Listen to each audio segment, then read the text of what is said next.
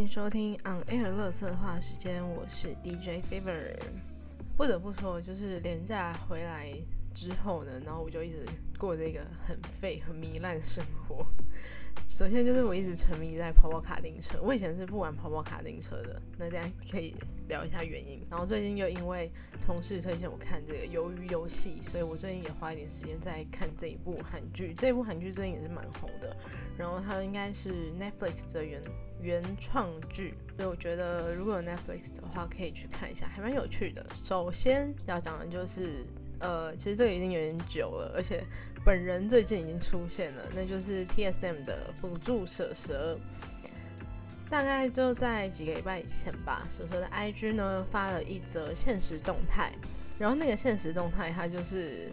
呃全黑这文字的部分，然后就用英文写说这只账号已经被害了，然后就是要勒索六百块的美金，然后还附上他的 WhatsApp，就请请蛇蛇联络他来赎回他的 IG。然后大家看到觉得很不可思议的是。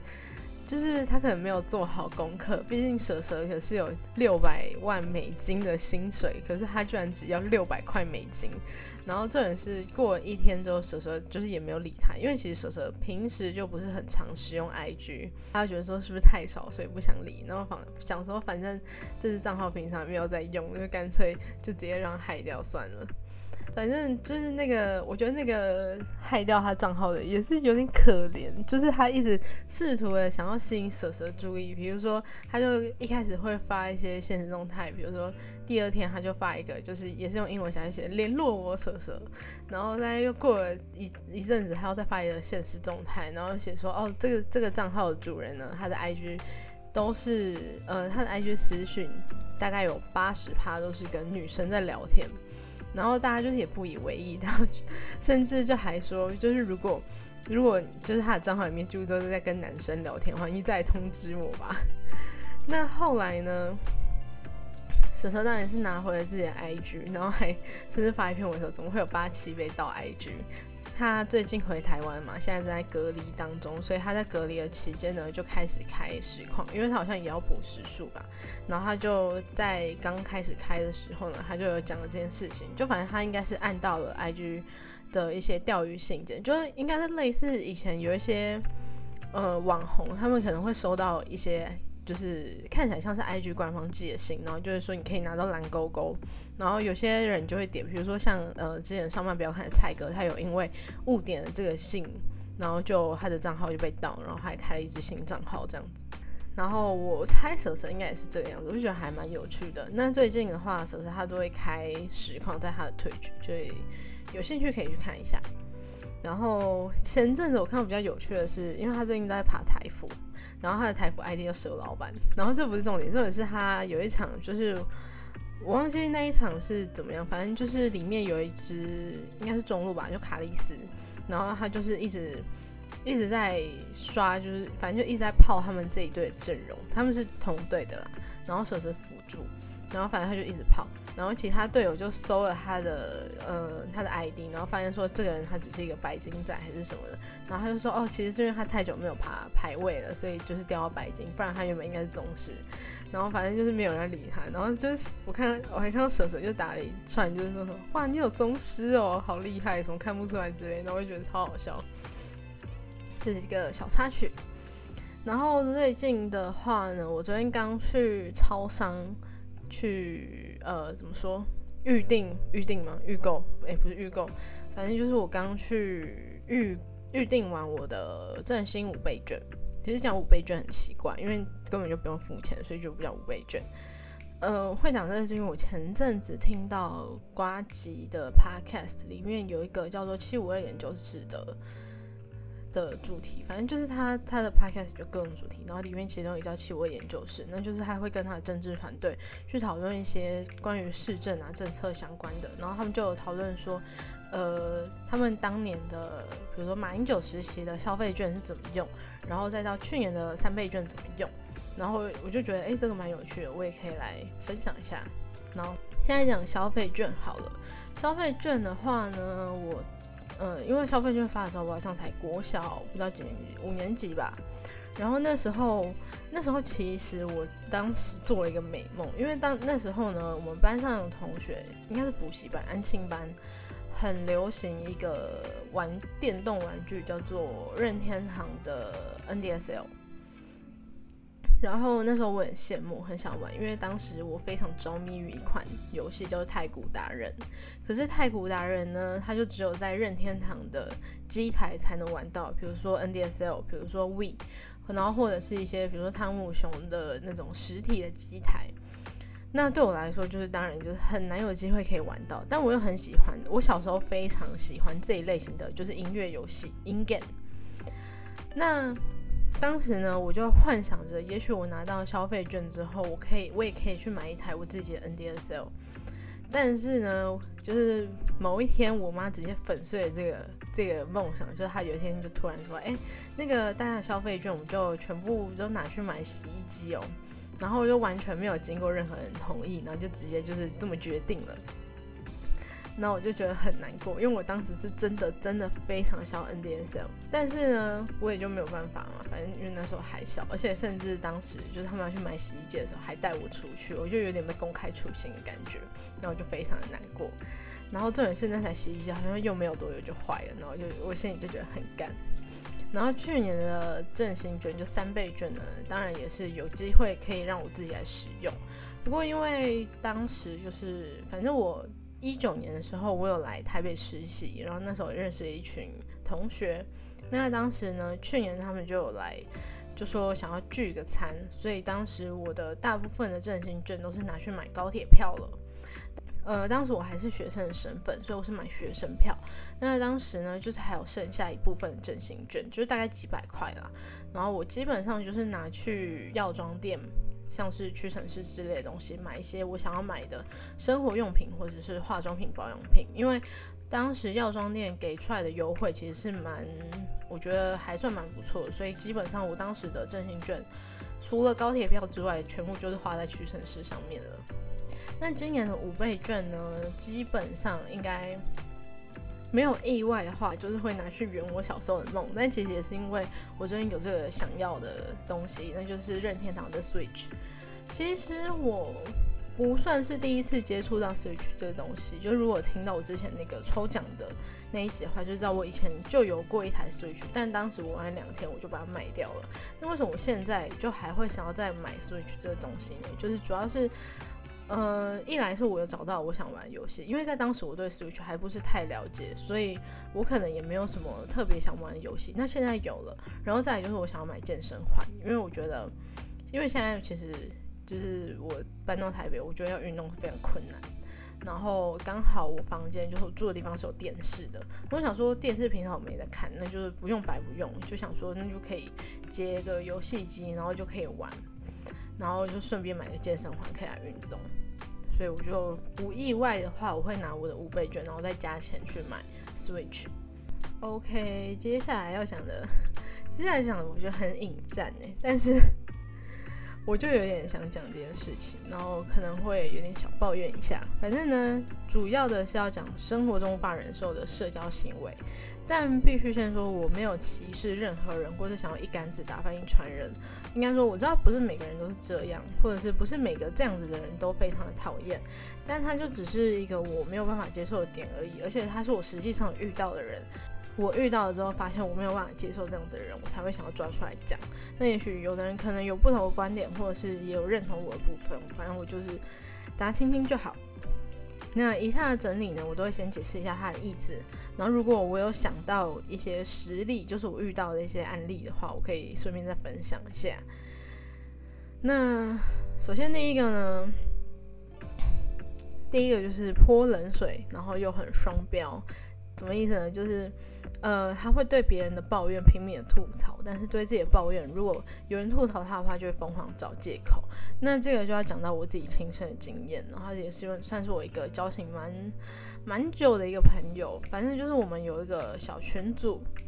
然后呢，群主以前是因为追星而认识的，那现在大家都长大，所以也会分享一些生活中的一些琐事。现在比较常抱怨就是工作上嘛，比如说我之前会抱怨我前一份工作遇到一些事情，那他们肯定会抱怨一下他们在工作上遇到一些事情。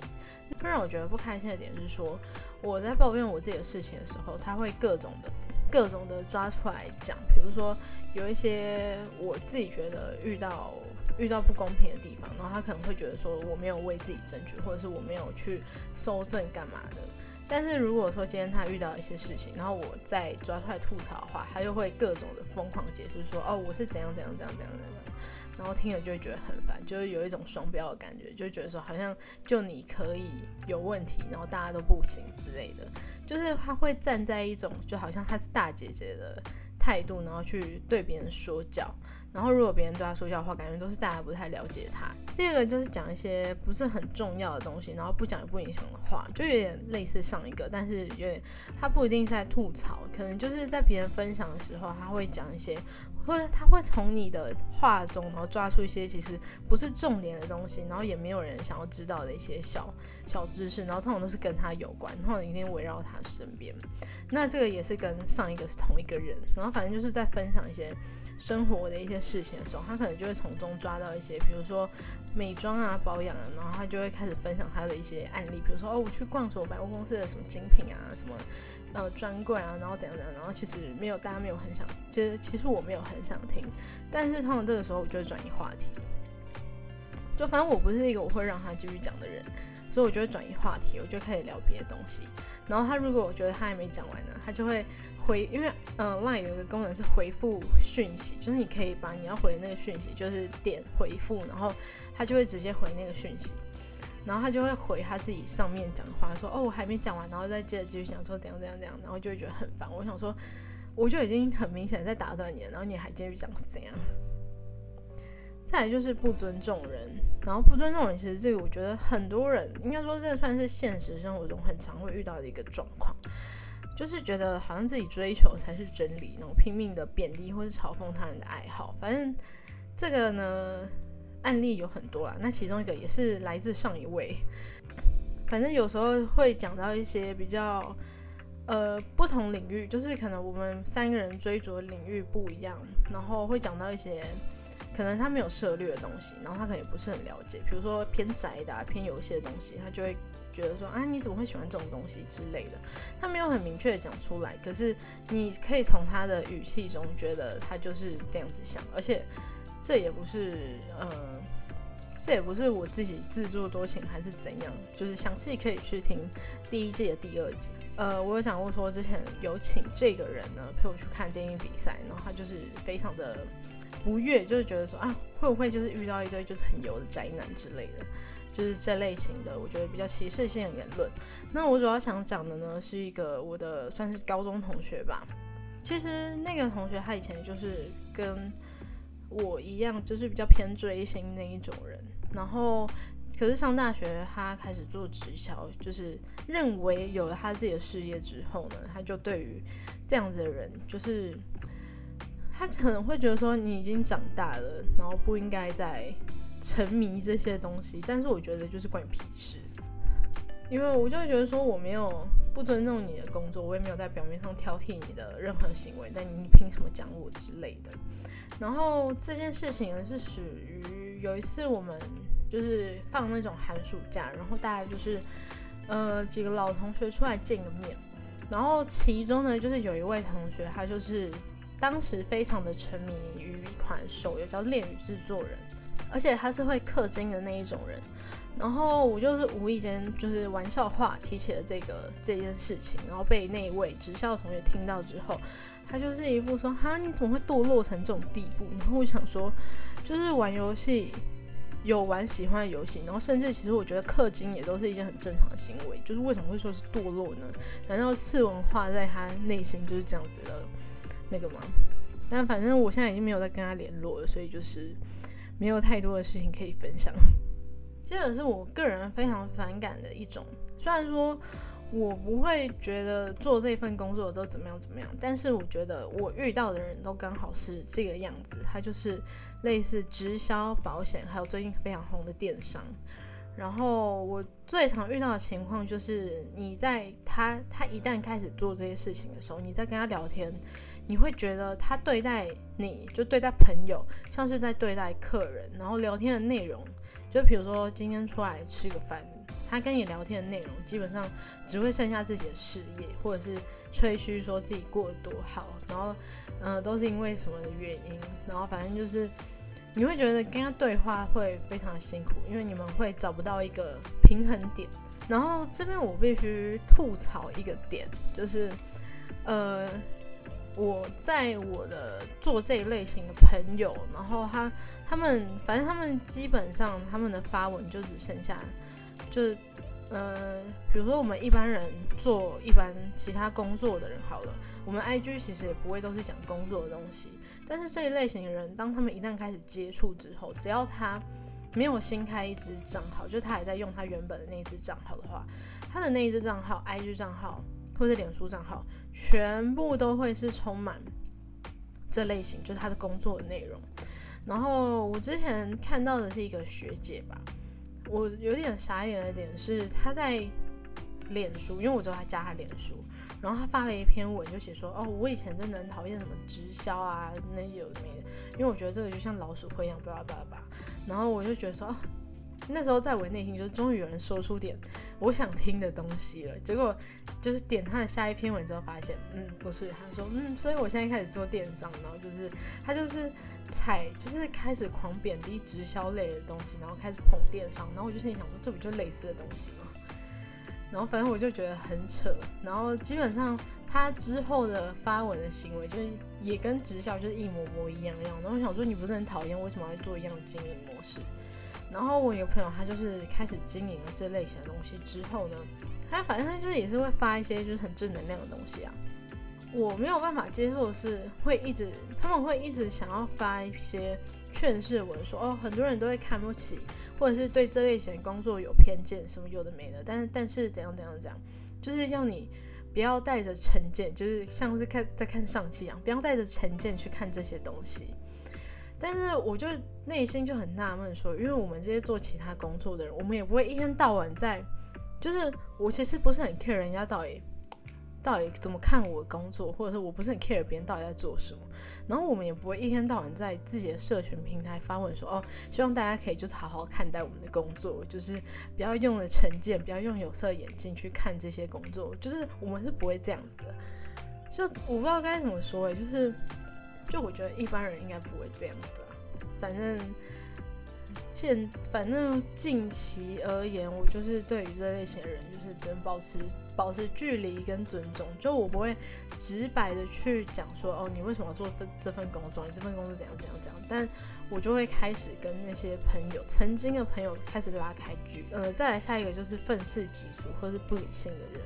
那这类型的人呢，就是他们很常会在于一些有什么社会案件啊，或是动保议题上发表他们自己的一些观点，但是通常都是蛮偏激的一些言论，然后你一看就是觉得他不懂法律。就比如说看到一个什么社会案件，你就会觉得说，哦，为什么这个人不杀人犯为什么不抓去关一关，或者为什么不抓去枪毙之类的？然后你一看就知道他不是因为发泄在打这里，他是认真的希望他被抓去枪毙。然后我就觉得说，因为我个人是走一个理性派，除了遇到我讨厌的人会不理性之外，但我个人还是对于这些社会案件，我是走一个比较理性的判断。然后就觉得每次看到这个，我就觉得心里就很累。然后就我也不想讲说他们就是法盲，你知道？可是我就很希望大家就是在这些事情的时候，不要就是理智先断掉，还是可以动点脑子。再来就是交友软体型，虽然我待会还会讲一些我在交友软体遇到很讨厌的情况，但是这个类型呢，它是属于它是你生活日常生活中的朋友，可是它跟你的对话模式跟你的相处模式就很像你在想，嗯，你在玩交友软体的时候，你在跟交友软体上的人对话的感觉。然后这个也是我在某一集的抱怨抱怨内容有讲过的一个同学，基本上呃，好，我再讲一次好了，他就是一个我的高中同学，但不是同班，就是补习班同学。然后反正每个礼拜就只有一堂课有交集，就一个晚上，顶多就是在学校遇到可能会打个招呼就嗨一下，然后就过去了。那再来呢，就是上大学的时候其实也没有太多的联系。然后他我不知道他到底是在当职业军人，还是他就在当兵，还是在念军校。但我目测应我猜应该是在当职业军人，但这不是重点。反正呢，他几个月前就突然联系我，然后一开始我也不疑有他，就想说哦老同学啊，虽然说不是说太熟，但。就是也算是没有交恶的人，所以我就还会跟他寒暄个一两句。可是聊了一阵子，就越来越不太对劲。呃，怎么说呢？一开始是因为，反正就是聊了一阵子，你会发现他一直在，真的就是有点像在教软体那样子，就是他会一直问说什么哦。我觉得就是问一些我觉得已经有点太过的点，比如说你现在在做什么，那个我觉得还好。比如说哦，你这份工作是呃周休二日吗？然后你是做大夜班吗？然后就是一直非要追究的非常非常细。然后这个问完，他会在可能会再接其他的东西，然后就是也是都会问的很细。然后我就会觉得有点太过。虽然说我们可能是朋友，但是我觉得有些事情呢，就是。嗯，就是我觉得还是要保持一点社交距离，就是有点像我前阵子听瓜吉的 podcast，然后他有讲到一个叫绝对领域的东西，就是人与人之间相处还是应该有一点距离感，我觉得这个才是最好的相处模式。可是他就是一直有点想要再突破那个点，但是我觉得他可能不自知，所以我也一开始也没有想太多。可是我没有办法接受的点呢是，有时候因为前阵子，呃，可能因为我当时正忙着搬家的。正忙着搬家，然后又换新工作的关系，所以其实我没有那么多时间去回讯息。然后他大概就是会隔三差五的，就是呃暗示，他不会明示说哦你没有回我讯息，你呃或者是你怎么没有回我讯息之类的，他就是会回一些很不太不太，就是我有点看不懂的东西，比如说回个点点点，或者回个波浪号，然后就是想要吸引你去回说怎么了。然后他才会跟你说哦，没有啊，你好像没有回我讯息什么。一一次两次你会觉得还好，就是哦我可能疏忽了。但是很多次都这样的时候，你就觉得干是不能是能不能好好讲话。然后后来呢，反正因为我就是现在搬到台北的关系，所以我。当然，最后我就没有答应跟他见面。但是我后来也庆幸我没有跟他见面，因为我后来就渐渐的发现，说他的脸书的板上很常会 po 一些，就是也是跟以前的朋友的合照，因为那个都是以前我们的高中的一些同学，然后都是女生，然后他就会 po 各种就是跟一些以前女生朋友的合照，然后可能就是去哪里玩之类的。然后呢，他底下。可能是因为他的工作关系，所以他的生活圈都是男生，所以他底下呢就会有很多男生的账号，就开始说哦好爽哦，就跟跟妹子出去，然后他就是也没有正面线回说哦没有啊，只是同学，只是朋友，他就是回一个嘿嘿嘿，然后是就是有点像是打哈哈过去的感觉，然后我就想说他不是他是不是故意想要约女孩子出去，然后就是。刻意的想要就是让他板上的男生觉得他好像很夯，是个夯哥之类的，所以我后来就越来越觉得越想越不对劲，觉得有点恶心。虽然说也许他可能真的是想要保持着叙叙旧的点，但我就觉得说看他的回复，我就觉得不是很 OK。而且他之前在也是在他的脸书发了一个跟女生跟一个妹子合照，然后大家。我不知道那个到底是不是他女朋友，可是他没有正面的回应，就是他没有承认，但是他也没有否认，然后大家就会一直觉得哇好爽，就是你有女朋友，然后你又还可以跟妹子出去，然后我就反正我就觉得这个行为不是很 OK 啦，就是他只差没有变成折木凤太郎而已，但是我会觉得他的相处模式，就是他除了如果他的相处模式再配上那些文体的话，他真的就会变成那个呃。宅男，呃，耳宅型折木凤太郎，所以我就会觉得还是对他敬而远之。然后再就是交友软体中受不了的行为，首先呢是耳男的言论，我在交友软体上遇到，一开始觉得很正常，然后我会想要跟他聊天，是因为呢他在他的字界打了一个就是会很吸引我的字界，就是他讲什么又甜嘴唇，然后看我就觉得哇是那个是同号，所以我就马上去跟他交流。大概交流没两句之后，他就开始讲一些很恶的，比如说什么我可以当你的狗吗？然后之类的没的。然后或者是有一些人呢，没有跟他聊天，可是因为通常配对成功，可能对方就会发讯息，然后他可能就会开口闭口说什么宝贝甜心之类很恶心的一些。很恶心的一些称呼，就觉得说没有跟你很熟，然后甚至是还没有聊天的情况，可是你就是用这样子的对话，我会觉得很不舒服。然后再来就是有那种，这个是我在某一篇文章，我有点忘记到底是在哪看到，反正就是在某一篇网络上文章有看到有作者写这个东西，然后我自己也非常的有感，所以我就也把它拿出来讲，就是不放图就算了，然后连字节也不写。就是，嗯，我可以理解不放自己的照片，然后甚至是你放你的宠物照，或是有一些骑车的人会放追焦照，我这些我都可以接受。但是你都连你都已经这样子了，然后你连字界都要空白，然后或是只留你的身高体重、你的 IG，我想说是要别人通灵吗？就是就是大家不划你，不是没有原因的，是因为你根本没有一个可以吸引对方跟你聊天的点啊。然后再来就奇怪的滤镜角度跟 pose，我只能说好好拍照真的不难。有些迷之角度的自拍，或是奇怪的宠物滤镜，就是你放你的照片，然后呢，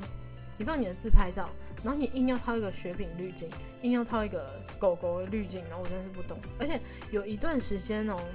那时候我以为雪饼滤镜只有一些虾妹会玩，也没有，就是交友软体很多男生划十个，大概有七八个都会用雪饼滤镜，然后我真是不懂。然后还有那种哦，这个才是我刚刚讲的，就是我在网络上看到做的写，就是不聊干嘛滑的那种人，就是 有的人会直接在字界上面写说，如果不聊的话就不要滑，这个我觉得还可以接受。有的是聊了之后，可能聊的你发现对方真的不是很好聊，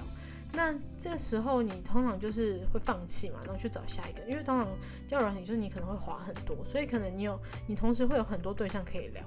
那这个不行的话，其实就换下一个，就很简单，因为大家就是没有欠你啊，大家就是萍水相逢而已。如果真的不行的话，就不要勉强嘛。可是有的时候你可能觉得这个人没什么好聊，然后开始想要疏远他的时候，他可能还会揪着你不放，然后就可能回一些点点点问号问号问号，然后就说，然后就会说什么哦不聊干嘛滑之类的，然后就觉得说 就是聊了才发现你很难聊，所以才不聊了。最后一个呢，就是第一句就叫你加 IG，但是这 nobody cares 你的 IG，有点类似前面讲过，就是不放图，然后就只写了自己的 IG，就是他真的一句话都不写，然后就只放 IG 跟 IG 的 QR code，然后就说哦，我觉得加 IG 聊比较快，但是我觉得我不是很喜欢给陌生人加 IG，我觉得加 Line 可以，因为加 Line 基本上就是只有聊天，就是虽然说 Line 也有一些贴文啊、现实动态，但我大致上不会用那些功能，我的 Line 就真的只是用来。对话、聊天、传讯息这样子而已，所以我就觉得 Line 其实是比较保险的一个，因为你不你不想回他，你可以封锁，或者是干脆不读他的讯息。可是加 IG 的话，你就是只要把你的私生活摊给对方看，我觉得这个就是有点有点不太能接受啊，所以我不是很懂。但是我当然很能理解这些人就是要你加 IG 的点，就是希望你能增加他的 IG 的追踪数，但就是关我屁事啊！你自己去买粉丝，我都我都觉得还比较快。好，最后就是要讲到我的之前说要讲的那个 A Z 的一些副作用。嗯暂停。好，我们打开了啊。我刚开始打 A Z 的时候没有什么特别的感觉，但我不得不说，我挑的那一间算还不错的诊所，就是它应该蛮大间的，然后因为它应该就是有在帮人家打疫苗，所以那天打疫苗的人很多嘛，然后就有很多可以等的地方，就可以让大家可以舒适的坐着等。那呃，跟我一起的还有两个女生，然后她们也都是在打疫苗的，然后另外一个就是。呃，比较还好，她就没什么特别反应。那有一个女生，她就坐我旁边，然后她也带了一个应该是她男朋友的人跟她一起来。然后，呃，护士要来帮我们打疫苗的时候，她是先打我，然后我打完，我其实觉得还好。可是因为我比较不怕打针，所以我就觉得还好。然后换那个女生，就是我旁边那个女生打的时候呢，就整个非常非常害怕。然后她男朋友就是很不负责任，就一直在旁边划手机说：“哎呀，不会怎样啦，就是就是一副就没有管她的意思。”然后打完之后，她就还就是抱怨，她跟她男朋友抱怨说什么，然后真的会很痛之类。但其实我真的觉得还好。然后那护士安慰她说：“哦，就本来就会痛啊，什么有的没的。”然后虽然他这样子，就是看起来好像很担心的样子，而且在他打的途中呢，他也一直转过来看我。然后我想说，到底看我要干嘛？我没有在是要我跟他加油吗？我没有在卖爱心笔。然后反正呢，就是他打完之后，他抱怨完很痛之后，他就继续开始玩手游，所以我就觉得应该是还好吧。那反正打完没什么问题呢，我就回家了。嗯，可能因为没什么事情，我就整个晚上都在打游戏啊，打 LO 之类的。所以可能因为打了一整个晚上的游戏，就有点头昏脑胀。所以那时候我一直觉得头很重，可能是跟打游戏有关，就应该不是副作用的问题。然后大概到了十二小时，我是三点下午三点打的。到了半夜三点，我准备要去睡觉的时候，因为那时候已经开始出现症状。好，那我就去睡觉。那那个时候，当我一躺到床上，我就开始各种的觉得发冷、畏寒，然后开始全身发抖，整个很像重感冒的感觉。那时候是半夜三点，到了大概早上七点，我就起床了。然后起来原因不外乎就是非常不舒服，就是各种发抖什么有的没的。然后。后来我发现，就是因为可能因为我开着冷气，因为我只是怕说我关了冷气我会更不舒服，所以我才开着。那我想说，那不然我就把冷气关掉，那我改开电扇好了。然后这样子就是当然有变得比较好一点。所以呢，那个发冷的症状就暂时结束了。然后我就继续睡。大概过几个小时，到早上十一点的时候开始发烧，然后各种的高烧不退啊。大概过了一个下午，我有吃退烧药。过了一个下午，大概到了呃五六点的时候，就是虽然说还是烧的，但是没有那么的不舒服，所以就觉得说应该没什么事情，所以我就开始吃晚餐，我就点了外卖。然后呢，当时因为呃发烧的时候，我就把电风扇关掉了，想说让它出汗，但是因为实在是太热了，所以我又把电扇跟冷气打开，然后一边吃晚餐。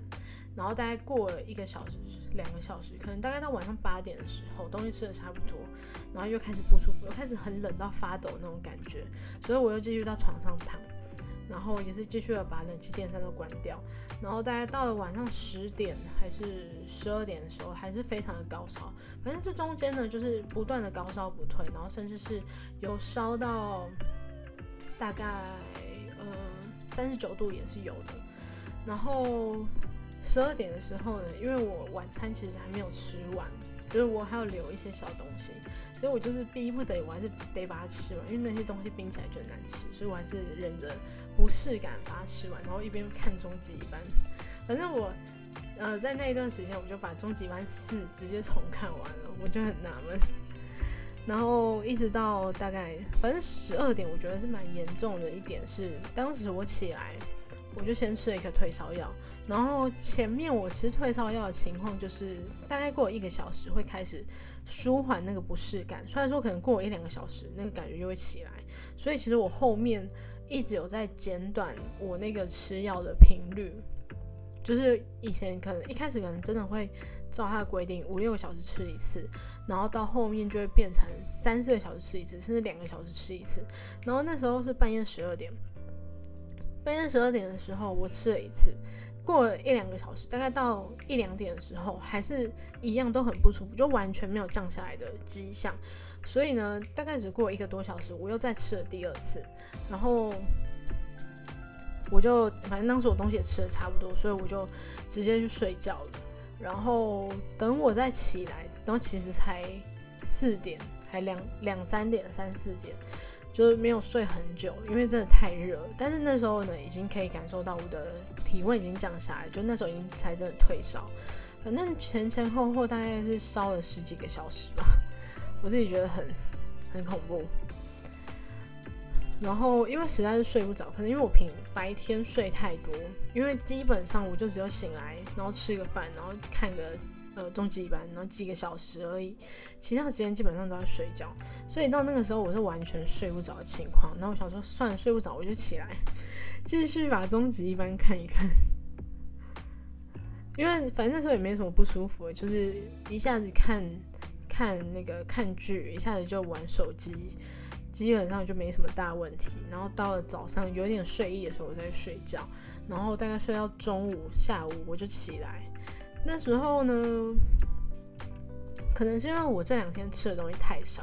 所以贫血非常的严重，我整个是头非常晕，因为我本身就贫血，那当时就是非常严重，我是整个就是天旋地转情况，而且完全没有办法改善。然后因为当时，呃，我其实在前阵的时候看医生，然后是有开抗眩晕的药给我，但我好死不死就把它放公司，所以没有办法。然后那时候就遇到有这种况，是那那天刚好是台风，就是台北市是停班停课的状况。停班停课意味着我没有办法叫外卖，所以呢，我就被迫得出去买。然后当时因为风雨很大，然后还好我当时出去的时候应该是唯一无风无雨的时候，因为我回来又开始下大雨。然后反正附近也没什么东西可买，我就随便买一个肯德基。基本上到那时候就只剩下一点点的全身会酸痛，然后再加上头痛。然后到了隔天，就是等我回去上班之后呢，基本上就已经好很多了。然后当时在我打疫苗之前呢，我朋友有警告我说可能会有手臂酸痛，就是打的地方会有呃非常严重的，就是会非常严重的疼痛，然后可能会持续一个礼拜。那我一开始就没有这个症状，我就想说感觉应该没有吧。直到就是呃十二号那天早上，我上厕所的时候，因为太晕了，我就不小心撞到门。然后刚好好死不死是打疫苗那个地方，然后就开始痛，就从那一刻开始痛，然后大概痛了好几天，而且是越来越痛那一种。可是没有真的到痛到一个礼拜，大概过几天就变得比较好了。所以呢，就连假也没有受到太多的影响。所以以上呢，大致上就是我打疫苗遇到的一些症状。然后比较奇特的，但是我后来咨询其他朋友之后，有有人有遇到这样的情况，只是比较少见。就是在刚打完疫苗的那一个礼拜，也就是连假台风过后到连假前那几天，我的食欲大大的下降。怎么说呢？就是到了该吃饭的时候，我完全不会有想要吃东西的念头。可是，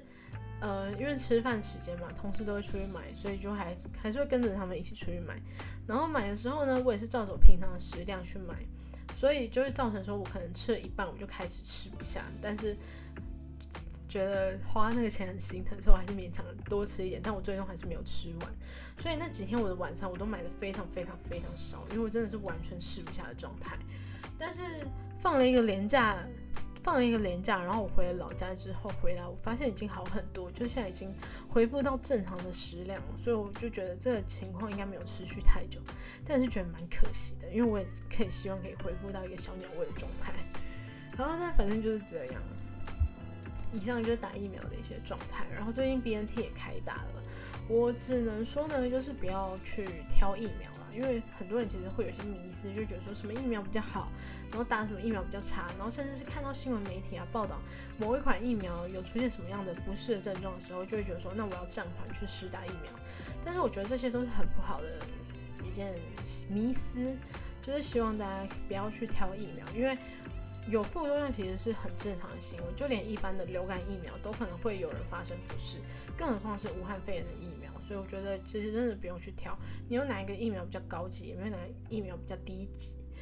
就是呃，大家很常会讲的那句话，轮到你就去打，因为真的要大家试打疫苗之后，疫苗覆盖率高，我觉得台湾才会更加的安全。近期看到新闻是台湾的疫苗覆盖率已经超过一半了，所以我觉得算是还不错的。所以就是希望真的。现在学生也开始接种嘛，真的是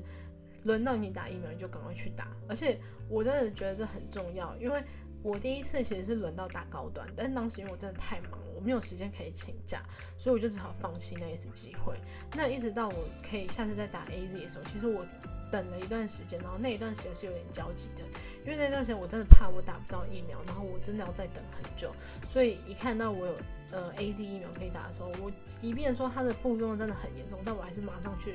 马上去预约，因为我就是就是怕我自己打不到疫苗。而且打疫苗很方便的点，是因为我廉价回来澎湖，有打疫苗的话，路线就不用再做快筛，你只要拿你的小黄卡给他检查就好了，所以我觉得很方便啊。就是真的有疫苗，有轮到你打疫苗的话，就赶快去打吧。好，接着就要延续开头的，就是最近我非常沉迷于跑跑卡丁车这件事情。我只能说，就是以前我没有玩跑跑卡丁车的原因，是因为跑跑卡丁车这个游戏当初在流行，应该是我国小的时候，这个游戏在流行的时候，我家根本没有网络，所以我根本没有办法玩这个游戏。然后等到长大的时候，我更不会想要玩这个游戏，因为我当时对这种竞速类的游戏没有什么兴趣。在长到大学的时候，当时我的室友呢会跟朋友一起玩跑跑卡丁车，而且他们会开语音，然后有一点吵，所以当时我对这个游戏是有一点厌恶的，因为觉得很烦。所以呢，我一直对跑卡丁车没有太大的兴趣。那为什么会玩呢？就是我最近非常常在看一个影片，叫做《咖喱拌饭》，对，就是豹哥。所以呢，就在这样的影响下，呃，前几天我非常无聊，我就真的跑去下载了。我是直接载手游啦，虽然我也有载电脑版，但因为我键盘是用机械键盘，它实在是太吵了。所以我想说，好算了，等我回高雄，我再用我的电脑，呃，我再用我高雄的电脑去玩，可能会比较比较安静一点。所以呢，我就在台北的期间，我就只有玩手游，然后我也不知道它到底是好玩还是不好玩，因为呃玩的第二天我就发现它有跟 NCT 一二七联名，然后就有些地图啊，它会播 NCT 一二七的新歌 sticker，所以呢我就玩的更加起劲。然后我主要就是，反正我玩一天之后我就开始玩它的排位，花五天我就上白金，我不知道这个是容易还是不容易的事情，但是我自己是觉得好像也没有到很难。可是因为爬排位，我觉得真的是太累了。因为我这几天真的是密集的在爬，所以呢，近期我又不太想玩排位，我可能会再玩一般的，或者是玩其他的模式之类的。然后我对这游戏也没有什么特别感觉，因为其实我觉得它的画面不算是太好看，但是它的地图真的不错看。大概就是这样吧。然后前面讲的就是鱿鱼游戏，我真的推荐可以。好，那今天这一集就先到这边，然后就拜拜。